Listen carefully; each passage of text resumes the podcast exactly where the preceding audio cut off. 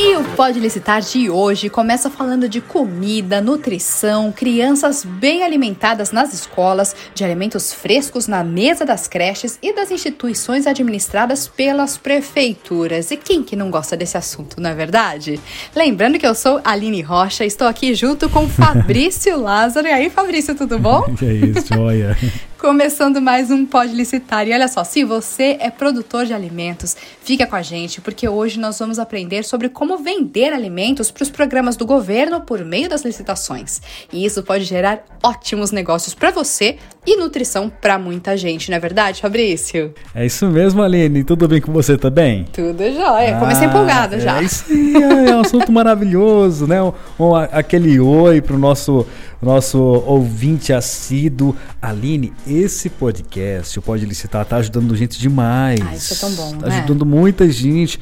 Porque assim, né, a, a, a, a, gente traz especialistas aqui que traz assuntos que realmente facilita muito o caminho do fornecedor, né? Nos certames e tudo mais. Com certeza. E o especialista, e tem, tem duas, duas mãos aqui no podcast que a gente é. gosta muito, né? É o ouvinte participando e também o portal de compras públicas fornecendo os especialistas que, olha, sempre trazem excelentes dicas, Exatamente. não é verdade? E Fabrício, a gente falando aí desse, desse caminho, Sim. né, de alimentação, de como fornecer é, alimentos para o governo por meio das licitações, o que, que você tem mais aí para gente? Então, Aline, nesse episódio é, a gente vai esclarecer todo o caminho para vender alimentos para os órgãos públicos. Olha só que legal, hein? É, vamos falar das chamadas públicas da agricultura familiar, dos pregões eletrônicos, das dispensas de licitação e da documentação necessária para se tornar um fornecedor de alimentos para as prefeituras. E conta pra gente, Fabrício, quem que é a nossa convidada de honra de hoje. Aline, quem está com a gente hoje é a instrutora do portal de compras públicas, Daniele Veríssimo. Ela já está super conectada com a que gente. Que bom. Olha, Daniele, segura aí só um pouquinho, porque, Fabrício, hora de rodar a vinheta. Bora lá. Pode licitar, um podcast do Portal de Compras Públicas. Daniele Veríssimo, muito obrigada por estar aqui com a gente no Pode Licitar. E eu já começo, Daniele, perguntando em que situações os governos, as prefeituras, os órgãos públicos podem comprar alimentos por meio das licitações. E tem mais, tá? Existem diferentes tipos de contratação para compra de alimentos? Então, bem, Aline, é, para começar, a gente pode primeiro falar dos casos da, das contratações diretas, né, a principal forma de que é utilizada atualmente no nosso país é a chamada pública da agricultura familiar. Ela é regida pela Lei 11.947, que é essa lei específica dos casos da chamada pública, e ela vai, nesse caso, contratar agricultores familiares para a produção, no caso, e venda da merenda escolar das escolas públicas no nosso país.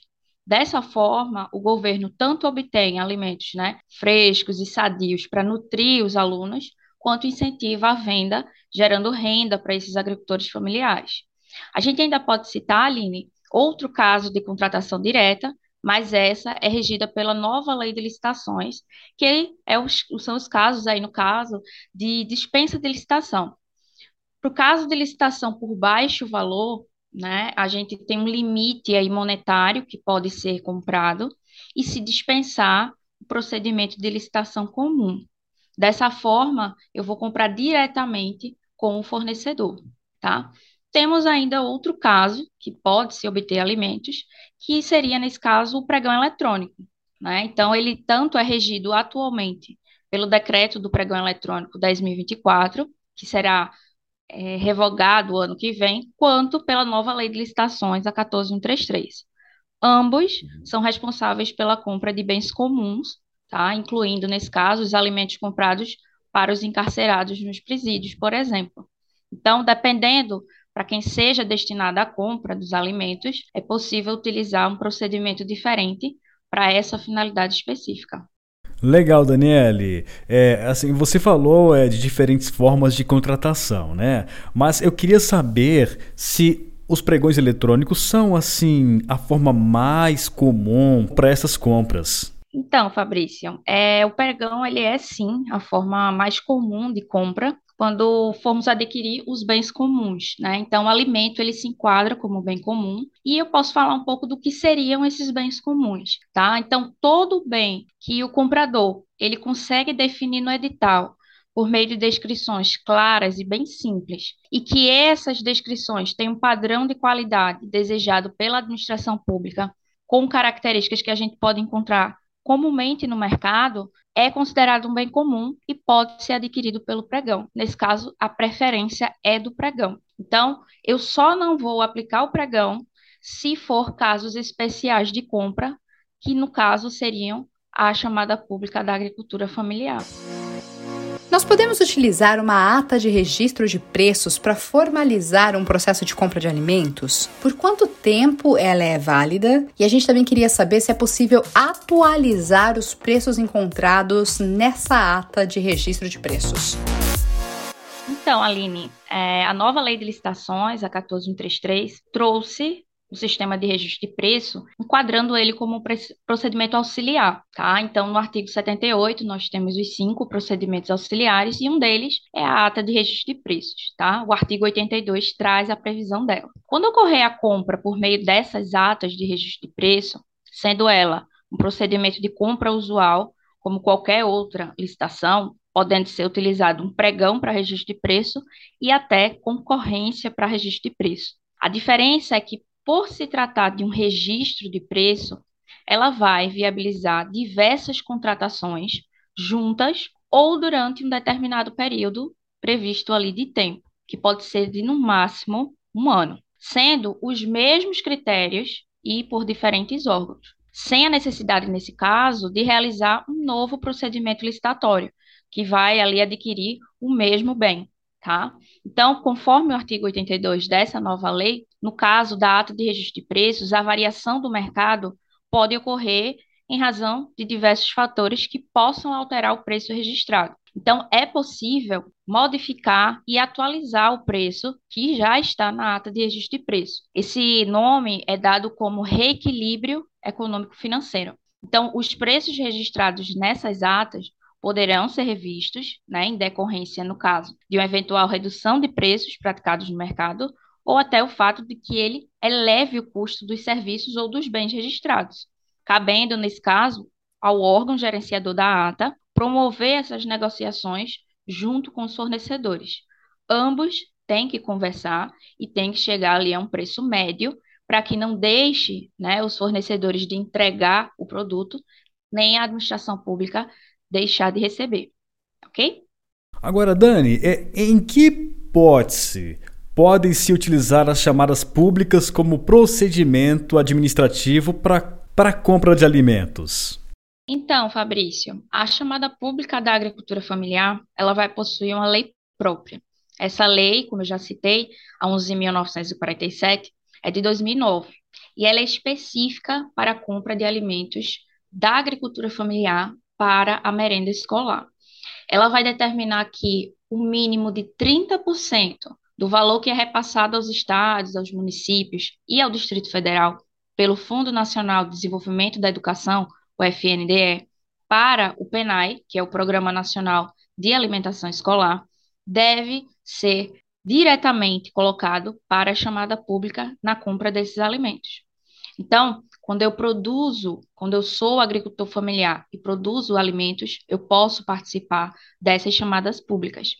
Por meio disso, quem pode participar são os próprios agricultores familiares, os empreendedores da família rural ou até organizações e associações. A prioridade pela lei é dos assentamentos da reforma agrária, as comunidades tradicionais indígenas e as comunidades quilombolas. As três não possuem hierarquia entre si, mas são a prioridade da lei na compra desses alimentos. Na compra da agricultura familiar para alimentação escolar, ela vai ser regulamentada por uma resolução do Conselho Deliberativo do FNDE, número 26, que é de 2013, e já foi atualizada por outra resolução, número 4, de 2015, que vai falar tudo sobre o atendimento dessa alimentação escolar aos alunos da educação básica. Então, ela traz os 10 passos de compra desses alimentos, passando desde o orçamento da chamada pública até a entrega do alimento, né, com a assinatura do termo de recebimento. Então, nós temos diversas hipóteses nesse caso, de pessoas, de agricultores que podem participar, mas a hipótese escolhida nesse caso da lei é apenas para a compra da alimentação escolar. É possível o agricultor vender na chamada pública apenas um tipo de alimento? Por exemplo, fornecer apenas farinha? Ou seria o caso de ser obrigatório que o fornecedor tenha mais itens alimentares fornecidos ao mesmo tempo? Ele pode participar da chamada pública. No caso, ele participando como um fornecedor individual, ele precisa ter um documento que ele está também na lei da chamada pública, que é conhecido como a DAP, que é a Declaração de Aptidão ao PRONAF. Essa DAP, ela pode ser de duas formas, tanto a física quanto a jurídica. A física, ela é requerida aos fornecedores individuais e aos grupos informais. E a DAP jurídica, ela é requerida dos grupos formais, que nesse caso são organizações e as associações. Quando eu tenho essa DAP, eu posso participar das chamadas públicas. Então, as exigências de como eu posso participar estarão ali estabelecidas no edital, tanto nos seus anexos, como também na Lei da Chamada Pública, a 11.947, e na Lei do Agricultor Familiar, que é 11.326. A finalidade e o ramo de atuação a que pertence esse agricultor tem que ser né, igual ao objeto da chamada pública. Para ficar bem claro, não é obrigatório que esses fornecedores, que esses agricultores, vendam todos os alimentos que estão no edital. Ele pode vender apenas um tipo, dois ou mais, dependendo do quanto ele pode produzir e, claro, entregar nessa chamada pública. Cabe ao edital especificar a forma de participação desse agricultor. E olha, mais uma dúvida aqui, Daniele. Em várias cidades do Brasil existem diversas cooperativas de produtores. As cooperativas entram em que modalidade de fornecimento? E elas podem participar desses certames? Nesse caso, os fornecedores, por meio de cooperativa, são enquadrados como grupos formais. Então, eles vão possuir ali, cada agricultor enquadrado, sua DAP física e a cooperativa como um todo terá uma DAP jurídica. Eles também têm que se enquadrar conforme o valor máximo ali de entrega, mas podem sim participar das chamadas públicas e, pela própria lei, os grupos formais têm prioridade de escolha acima dos grupos informais e acima dos fornecedores individuais. Show. Agora, é, Dani, é possível que o agricultor forneça alimentos para mais de um órgão público simultaneamente? Então, o agricultor familiar, ele vai ter, conforme a lei, um limite individual de venda para as chamadas públicas. Em 2020, tivemos a publicação de uma resolução, resolução número 6, que foi aumentando o limite individual de venda do agricultor familiar e do empreendedor familiar rural para alimentação escolar. A partir dessa resolução, as transações que aconteciam da chamada pública, ela vai ter que respeitar o valor máximo de 40 mil reais. No caso, o dobro do valor estabelecido na antiga resolução. Dessa forma, a gente tem que observar duas regras. Primeiro, que para comercialização com os fornecedores individuais e os grupos informais, os contratos individuais firmados devem respeitar o valor máximo de 40 mil por DAP, no caso, esse documento, por ano ou até por entidade executora, que nesse caso, é, caso ele vá ali no vender para uma escola ou uma secretaria de educação, uma prefeitura. A segunda regra é quando tivermos a comercialização com grupos formais, como você citou anteriormente, as cooperativas, as associações. O montante máximo a ser contratado deve ser o resultado do número de agricultores familiares dentro dessas cooperativas, munidos cada um deles da DAP familiar, inscritos na DAP jurídica, multiplicado pelo limite individual de comercialização. Ou seja, se eu tiver numa cooperativa 20 agricultores, cada um daqueles munidos da sua DAP individual, no caso DAP física,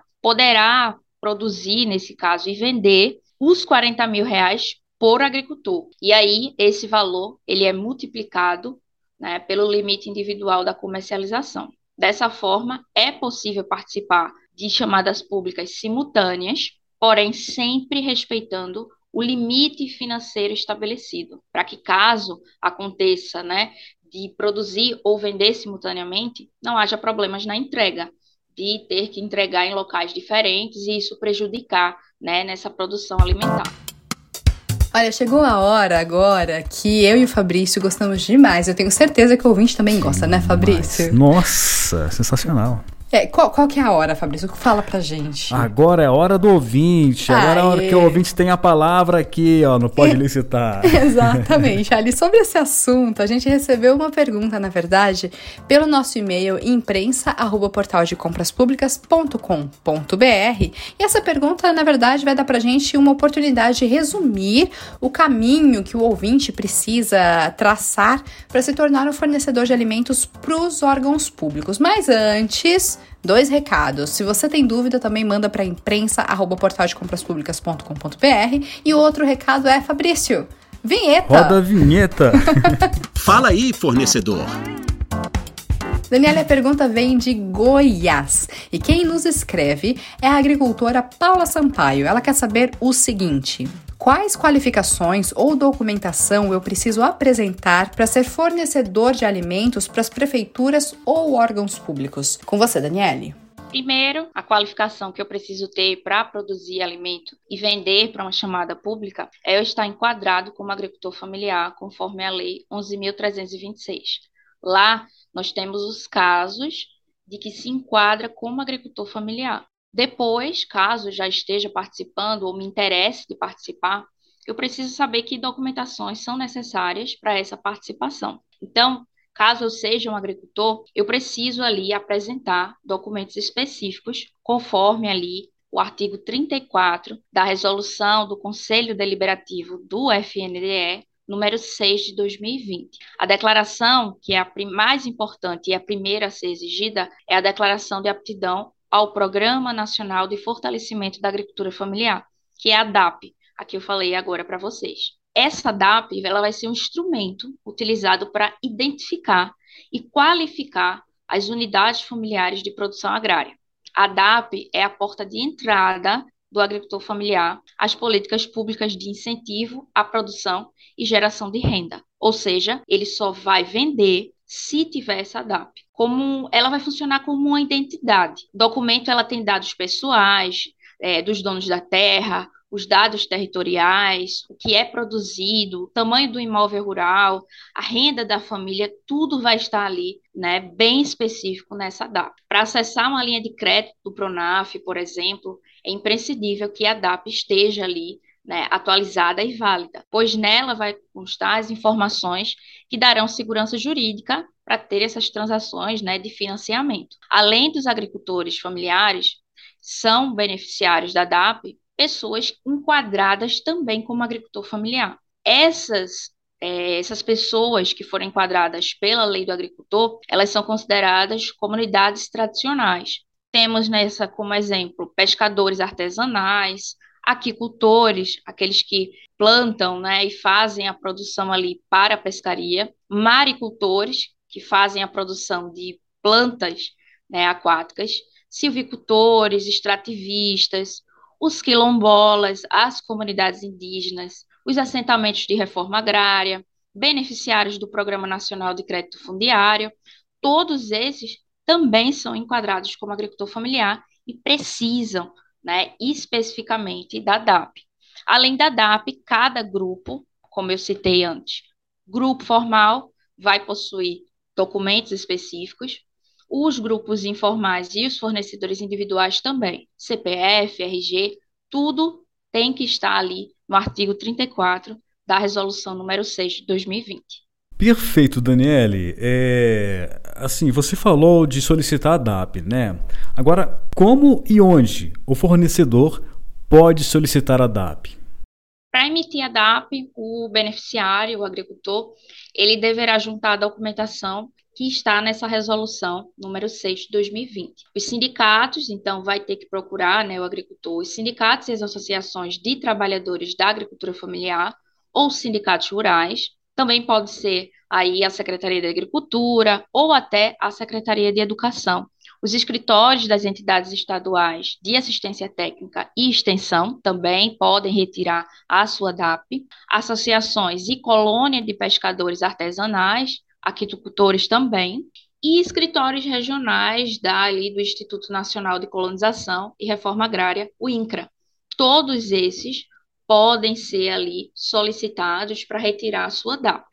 Além disso, tivemos uma atualização nesse ano de 2022 desse documento do agricultor. Então, no ano de 2022, vamos ter um novo documento, essa é a novidade, que se chama CAF. A CAF, ela vai ser como um RG e vai conter ainda mais informações sobre o agricultor familiar. Essa CAF, ela vai ser exigida a partir do dia 31 de outubro. Então, quem né, precisar hoje tirar a DAP, pode tirar até o dia 31 de outubro. Após essa data, vamos ter que tirar o CAF, Cadastro Nacional da Agricultura Familiar. Então, ela vai, né, além das informações que já deveriam estar na DAP, terá muito mais informações mais específicas para o agricultor familiar. E nesse caso, para solicitar a CAF, o caminho é o mesmo da DAP, por meio dos mesmos órgãos? Exatamente. É, você pode acessar, se quiser, o site do Ministério da Agricultura ou até pedir informações aí à Secretaria Estadual né, de Agricultura, à Secretaria de Educação ou até a própria Prefeitura, para que faça a emissão da DAP ou a emissão já da CAF. Fechou. Olha, gostei muito desse conteúdo, viu? E é muito bom saber que a gente tem oportunidades para quem gosta de produzir alimentos e ter uma conexão ali com o mundo mais rural de forma sustentável, né? E alimento, gente, é sempre bom conversar sobre isso, né? A gente agradece demais aqui a participação da Daniela Veríssimo, ela é instrutora do portal de compras públicas, que hoje aqui ofereceu muitos esclarecimentos pra gente. Daniela, esse é o momento que você se despede aqui do nosso ouvinte, né? Do Pode Licitar. Mas assim, você já está convidada para mais para voltar mais vezes, viu?